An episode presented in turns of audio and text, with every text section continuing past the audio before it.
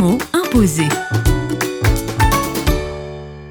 Avec Anne Anciel, artiste auprès des enfants, le mot imposé du jour est Brésil. Je vois toutes ces rues avec beaucoup de monde, mais aussi des enfants qui euh, font la manche ou qui essayent de vendre des choses au coin des rues. Je vois aussi les favelas et ces toutes petites rues avec des gens qui ont le sourire. Je vois aussi la famille qui m'a accueilli pendant deux mois dans leur petite maison, euh, qui m'ont accueilli avec amour et le café d'Atardi, un moment qu'ils appréciaient beaucoup, c'est le goûter là-bas. Euh, je vois ces églises aussi où il y avait beaucoup, beaucoup, beaucoup de monde et ces gens qui étaient guéris et qui sauter de joie euh, en vivant leur miracle avec Dieu.